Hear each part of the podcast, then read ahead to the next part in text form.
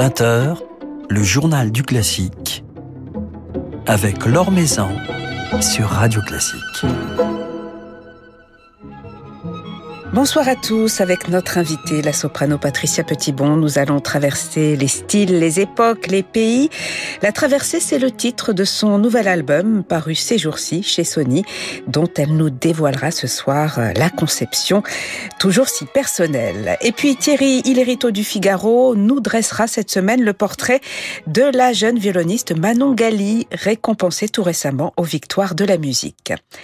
Avant cela, comme chaque soir, notre petit tour d'horizon quotidien de l'actualité musicale. Après l'Opéra comique, l'Opéra de Paris et d'autres grandes institutions françaises, l'Opéra du Rhin affiche à son tour sa solidarité avec le peuple ukrainien. Ce sera le dimanche 10 avril à 15h avec un spectacle exceptionnel réunissant le ballet de Kiev et des artistes du ballet de la maison au théâtre de la Cine de Mulhouse. La recette de la billetterie servira à soutenir la venue du ballet de Kiev et les dons seront reversés à Médecins sans frontières.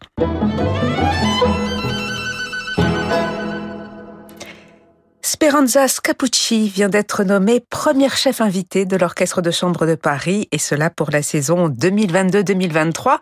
Un orchestre auquel la chef italienne est déjà très attachée, un orchestre qu'elle connaît depuis 2017. Alors elle dirigera ses musiciens la saison prochaine dans deux programmes, l'un dédié au répertoire symphonique, le second à l'opéra, programme qu'elle partagera avec Marina Rebecca et Karine Dehé autour d'un programme dédié à Donizetti trois reines de Donizetti, à savoir Maria Stuarda, Roberto Devreux et Anna Bolena. Le symphonique et l'opéra, les deux genres que Speranza Scapucci affectionne tout particulièrement. L'élixir d'amour de Donizetti à l'affiche de l'Opéra de Bordeaux, c'est la jeune chef Neil Venditti qui dirigera cette nouvelle production mise en scène par Adriano Sinivia. Et c'est avec une double distribution. Golda Schultz et Catherine Trottmann alterneront dans le rôle d'Adina, tandis que Kevin Amiel et Yu Xiao, lauréats du concours Bordeaux-Médoc euh, lyrique, se partageront celui de Nemorino. Cet élixir d'amour, c'est à découvrir à partir de vendredi et jusqu'au 10 avril au Grand Théâtre de Bordeaux. Du théâtre musical au Bouffe du Nord, où je vais la nuit, tel est le titre euh, d'un spectacle, un nouveau spectacle, mis en scène par Jeanne Desoubeau, librement adapté d'Orphée et Eurydice de Gluck. Alors dans la lignée de ceux conçus par Samuel Achache et Jeanne Candel pour cette même scène des Bouffes du Nord, ce spectacle part du matériau opéra pour en faire une œuvre tout à fait originale et intime, faisant intervenir ici deux comédiennes chanteuses et deux instrumentistes. C'est à partir de jeudi et jusqu'au 17 mars au Bouffe du Nord donc, puis en tournée du 27 au 29 avril à la Manufacture de Nancy.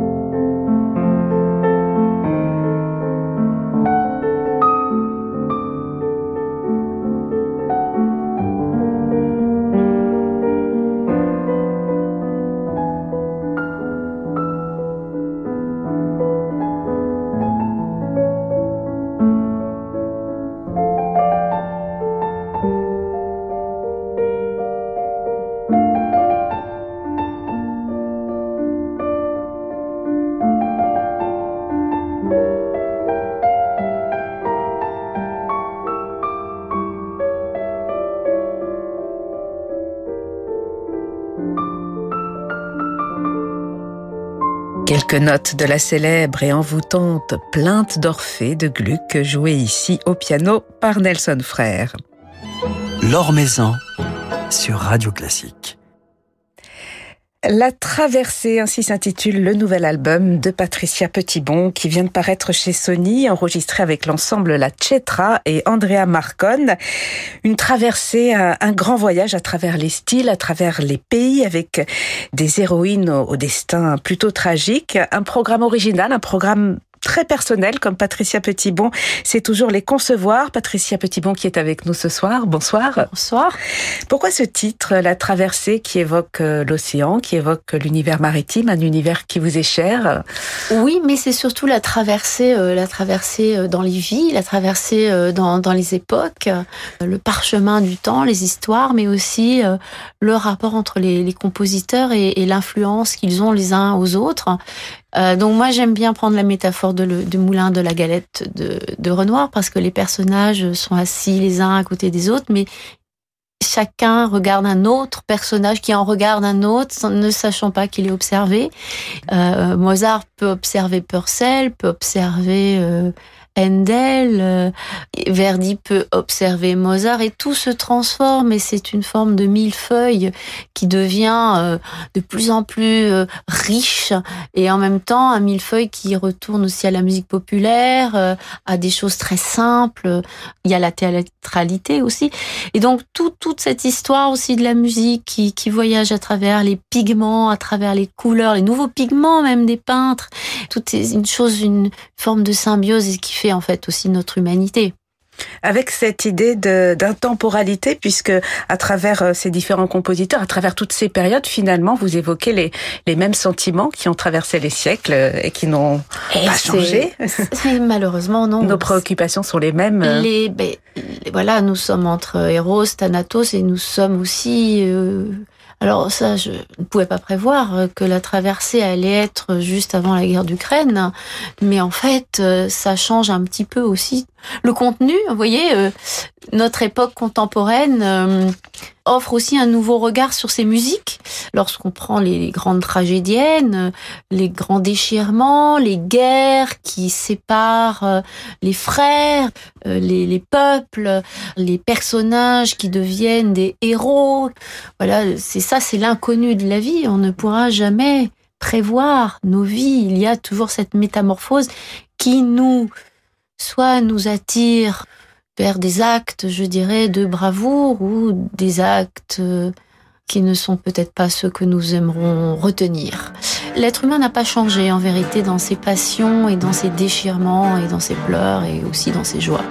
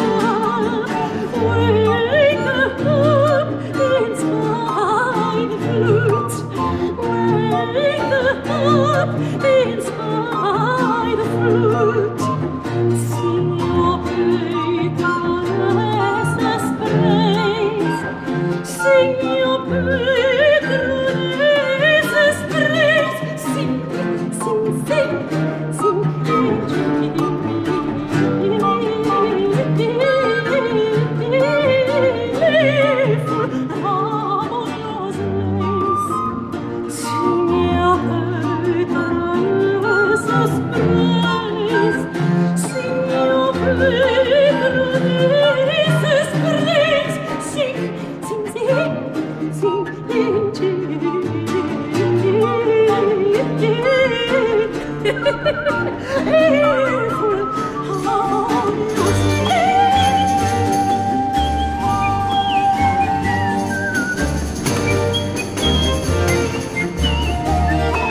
C'est avec Purcell, avec cet air étourdissant Strike the Viol que s'ouvre euh, votre album La Traversée, Patricia Petitbon, enregistré avec euh, la Chetra et Andrea Marcon. Comment s'est construit euh, ce programme qui s'ouvre avec Purcell, qui se referme avec Purcell? Très belle page a cappella. Au milieu, il y a Handel, il y a Gluck, il y a Mozart. Vous disiez tout à l'heure que, et Verdi, Offenbach, vous disiez tout à l'heure que ces compositeurs se regardent, s'enrichissent les uns les autres. Mais comment avez-vous pensé ce, ce cheminement? Bah, Je crois que c'est aussi un travail sur l'improvisation. Euh, c'est ce qu'on a voulu avec Andrea Marcon et son orchestre. C'est de, c'est d'inventer le moment, de, de d'abord d'être attiré par euh, oui, de la belle musique, des pages qui nous inspirent, quelque chose qui, qui nous raconte à nous-mêmes aussi, et aussi à l'époque. Je dirais qu'un programme de disque, ça, ça se crée avec l'intuition et avec ce, ce, petit plus qui est essayer de s'étonner soi-même avec, euh, c'est une photographie, c'est, c'est une improvisation, voilà, de dire, ah, tiens, je n'avais pas pensé à cette air, ah, tiens, oui. Rien n'est jamais euh, calculé d'une certaine manière. C'est-à-dire qu'on se laisse aussi euh, traverser, si je puis faire le, le, jeu de mots, faire traverser par euh, l'émotion puisque l'on vit et la vie et, oui, le moment présent. D'autant que les émotions sont, sont, très fortes euh, dans ce programme puisque vous incarnez, Patricia Petitbon, des, des héroïnes en proie à la douleur face à des situations dramatiques. Oui, mais oui, parce que bon, c'est toujours la tragédie hein, qui, qui, marque euh, les Alcestes, euh, les Cléopâtres, les Phèdres, les Médées. On retient plus euh, les destins tragiques que les destins heureux, quelque part. C'est le côté un peu masochiste, mais aussi parce que se révèle, se révèle dans, dans, dans la, enfin, la trajectoire euh, je dirais humaine et, historique, euh, l'héroïsme, l'héroïsme, je dirais à la grecque, des personnes qui, qui deviennent soit des, des, horribles monstres, soit des femmes, des femmes qui ont le sens du devoir, du courage. Alors il y a toujours ce côté assez sacrificiel de la femme, hein, quand même, faut le dire, euh, pour son amour, toujours pour les hommes qu'elle qu'elle choisisse, qui sont l'ennemi de d'un de, clan. Il y a toujours des clans, des familles opposées. C'est un peu comme Roméo et Juliette, hein, quelque part. Un peu, c'est toujours euh, cette euh, cette opposition qui fait que on dépeint euh, le devoir, le courage et aussi la dévotion, quoi. Mm. Quelque part, le, la chose assez christique de, de, de, de suivre malgré tout l'être aimé, même s'il est dans le camp adverse c'est quand même très proche de, tous ces héros grecs euh, et puis aussi de, de, la littérature, que ce soit Racine avec Phèdre euh, ou euh, voilà des compositeurs comme Verdi qui ont fait appel à Victor Hugo avec, avec des grands librettistes. Bon là, il s'agit surtout d'une vêpres siciliennes qui ont été euh, bah, données pour la première fois à l'Opéra de, de, Paris, donc ont été créées en français. Donc c'est pour ça que j'ai voulu le chanter en français. Et ensuite, quelques années plus tard, ont été euh, chante, enfin les vêpres siciliennes ont été chantées à, à la Scala. Et alors c'est très étonnant aussi le, le changement, vous voyez, de, de, de, du langage, enfin de du français ou de l'italien, parce que ça ça offre d'autres incarnations et d'autres reflets. Par exemple, tout d'un coup, on entend du Offenbach dans Verdi. C'est très étrange. Il y a des choses euh, où on entend du Gluck euh, chez Offenbach. Enfin c'est où on pourrait dire que Offenbach est un est aussi le fils spirituel de Mozart. Il y a beaucoup, beaucoup, beaucoup, beaucoup de, de choses, euh, je sais pas si on peut le dire, symbiotiques quelque part, comme s'ils avaient tous été dans le même ventre, la même mère. Et c'est en, en cela que c'est assez euh, oui, mystérieux la musique, euh, parce qu'il y a aussi, euh, vous voyez, du, du bel canto chez Handel ou du vérisme aussi chez Handel. Et chez Purcell, on pourrait dire, euh, ah bah, c'est peut-être le précurseur du jazz aussi, d'une certaine manière, de la pop, oui. Du... C'est intemporel. Hein, au final, la musique, ça dépend comment on peut l'aborder et qu'est-ce, quelle touche de, de modernité il y a chez chacun de, de, de ces compositeurs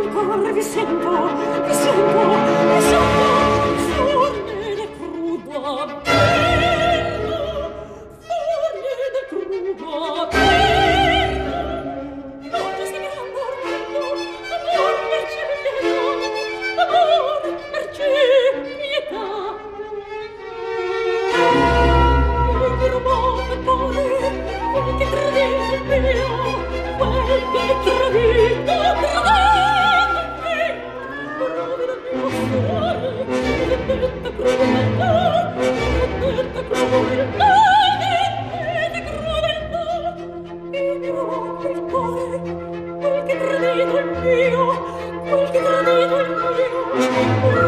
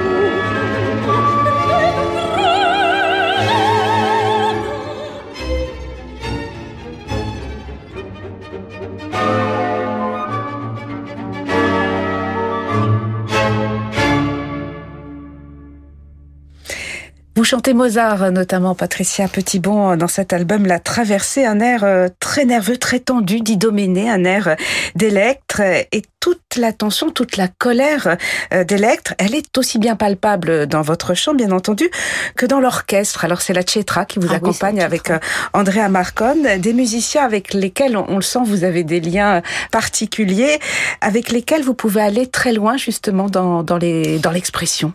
Oui, ben, nous avons vécu pas mal d'années, je dirais, ensemble sur les scènes un peu internationales et, une complicité euh, qui est très particulière dans, plein d'aspects différents. C'est-à-dire que c'est vrai que la scène, euh, ça, ça lie. Ça lie.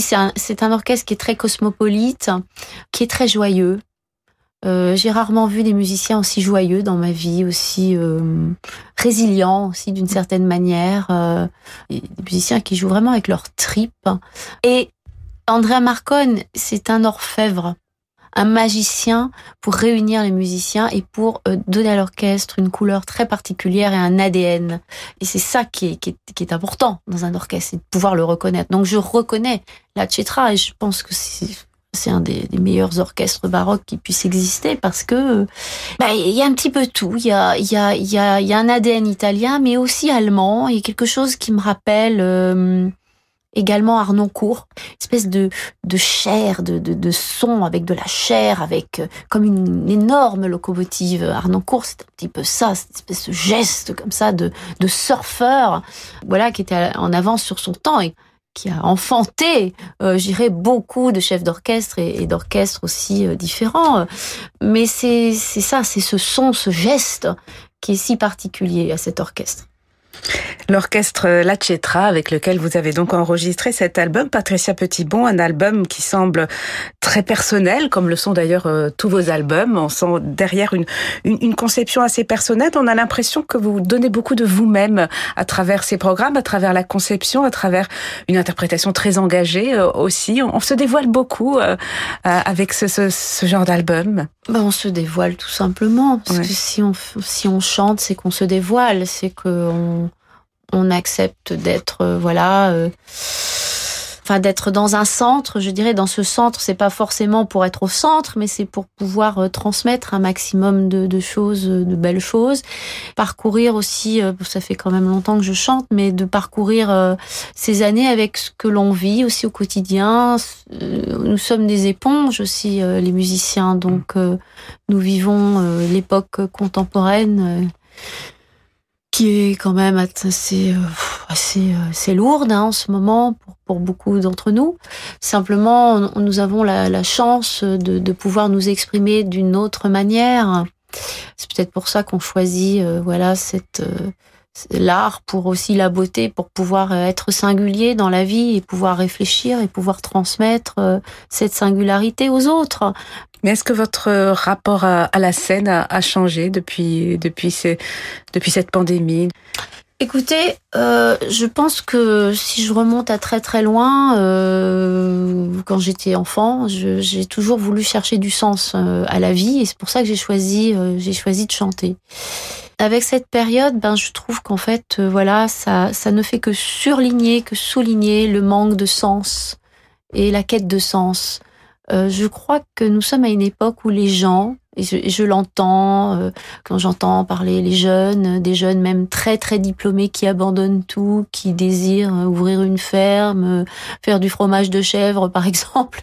C'est ça dont ont, ont besoin les gens, c'est le sens, le sens de l'existence. Donc euh, moi aussi en tant qu'artiste euh, et plus que jamais je cherche ce sens-là, ce qui veut dire que je choisis la bienveillance je choisis la transmission, je choisis un temps, un temps euh, peut-être plus élargi pour vivre et pour réfléchir sur les prochaines années de, ben, de, ma vie, mais pas seulement de la mienne, euh, de me dire euh, bah, qu'est-ce qui reste à faire, qu'est-ce que je peux faire, qu'est-ce qui peut aider, qu'est-ce que, à quoi ça sert de chanter en fait, voyez?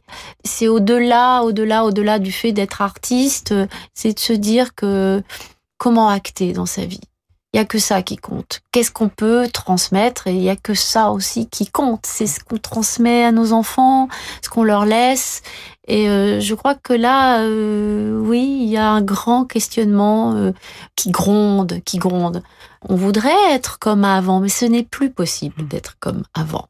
Nous sommes tous différents après ce qui s'est passé et nous le serons encore parce que là, nous vivons aussi des heures tragique euh, de cette guerre, ça nous a tous transformés, ça nous a tous apeurés. Moi personnellement, je n'ai plus envie de, de perdre mon temps sur certaines choses. Voilà, je, je veux aller à l'essentiel. Voilà, tout simplement. en tout cas, vous nous transmettez beaucoup à travers euh, ce nouvel album, La Traversée, qui vient de paraître, un programme que vous donnerez en concert le 12 mai au Festival de l'EPO et puis le 15 mai à la Philharmonie de Paris. Merci beaucoup Patricia Petitbon d'avoir passé un moment avec nous.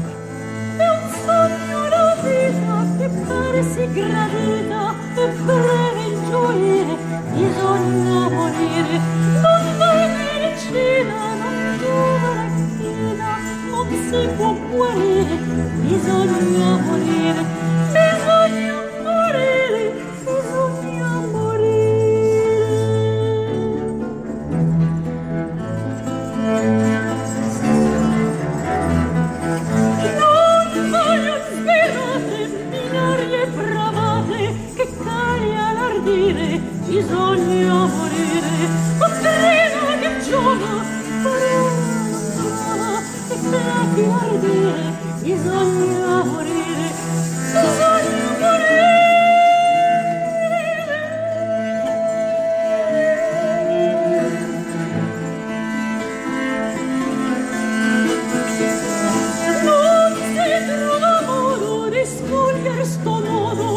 amore, amore, amore